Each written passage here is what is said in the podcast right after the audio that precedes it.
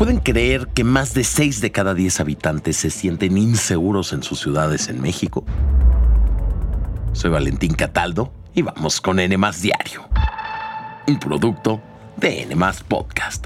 No olviden seguirnos, activar la campanita de notificaciones y visitar nmas.com.mx. Este jueves 20 de julio, más de la mitad de la población no se siente segura viviendo en México.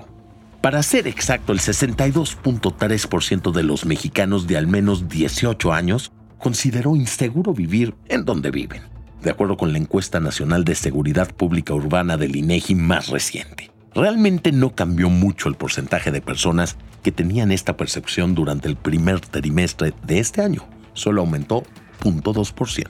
Aunque sí la sensación de inseguridad en todo el país es generalizada, hay ciertas ciudades donde es altísima. En Fresnillo el 92.8% de los habitantes no se siente seguro. Esta es la ciudad con el mayor porcentaje de todas. Le sigue Zacatecas con el 91.7%, Ciudad Obregón con el 90.3% y Ecatepec de Morelos con el 87.6%. En contraste, en San Pedro Garza García solo el 13.2% se sintió inseguro viviendo ahí. Ahora, no es que las personas necesariamente se sientan inseguras sin importar el entorno en el que estén. Hay ciertos lugares en donde aumenta esa percepción. Por ejemplo, el cajero automático, el transporte público y el banco son los tres espacios físicos en los que los habitantes dijeron haberse sentido inseguros en junio de este año. Y bueno, lo cierto es que todos, o casi todos, hemos escuchado de algún asalto en estos lugares, ya sea en las noticias por algún conocido o incluso lo han llegado a vivir en carne propia.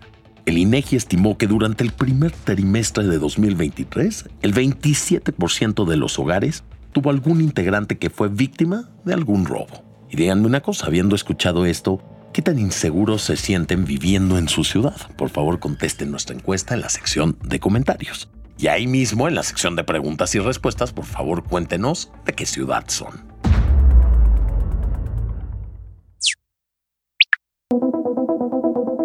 Algunos taxistas le pisan cuando manejan, pero en el futuro irán literalmente volando. Esta semana la Administración Federal de Aviación, el principal órgano regulador aéreo en Estados Unidos, presentó un plan para establecer un mercado de taxis voladores. Así es. Según la agencia, esto podría lograrse en al menos una ciudad de la Unión Americana para 2028. Las primeras operaciones del servicio podrían llegar incluso en 2025. Los vehículos que tiene en mente el gobierno estadounidense son pequeños, algunos de ellos tienen seis hélices que pueden despegar y aterrizar de manera vertical. Están diseñados para hacer vuelos cortos, por ejemplo, desde tu casa al aeropuerto. Pueden ser eléctricos o híbridos si es que se utiliza combustible de avión. Suena emocionante, pero hay que tener paciencia. Todos los taxis aéreos en desarrollo siguen en una fase de prototipo y deberán ser aprobados por las autoridades de aviación después de analizar cada detalle de su tecnología. Así es con los aviones comerciales y son procesos que pueden retrasarse por años. Después tendrán que crearse leyes para su uso como un servicio similar a los taxis terrestres. En 2017, Uber dijo que para 2020 tendría varios taxis aéreos en operación, pero no lo logró la empresa vendió sus vehículos voladores a otra compañía, Joby, que prometió que su servicio empezaría en 2023, cosa que tampoco pasó. El fundador y director de Joby habló en 2021 sobre sus objetivos a largo plazo. Construir un servicio global de pasajeros con esta aeronave, salvando a mil millones de personas todos los días, mientras ayudamos a proteger nuestro precioso planeta. Aún así, el documento presentado por la agencia reguladora estadounidense muestra que hay intenciones de que se puedan hacer vuelos cortos en un futuro no tan lejano. El reto más grande al final será convencer a los usuarios de subirse a un taxi aéreo para llegar a su destino a un precio razonable.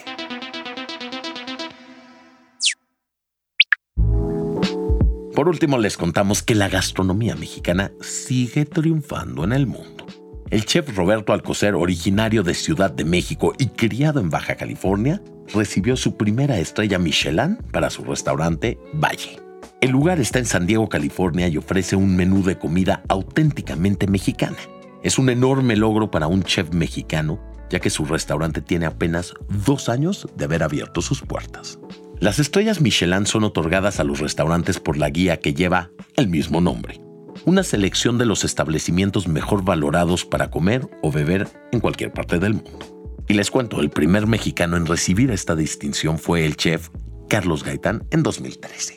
Cada restaurante puede recibir hasta tres estrellas. La primera llega cuando una cocina utiliza ingredientes de alta calidad y sus platillos se preparan con un estándar muy alto. La segunda cuando la personalidad y visión de un chef se refleja en el menú. Y la tercera, que es el mayor reconocimiento de Michelin, se otorga cuando la gastronomía se vuelve prácticamente un arte.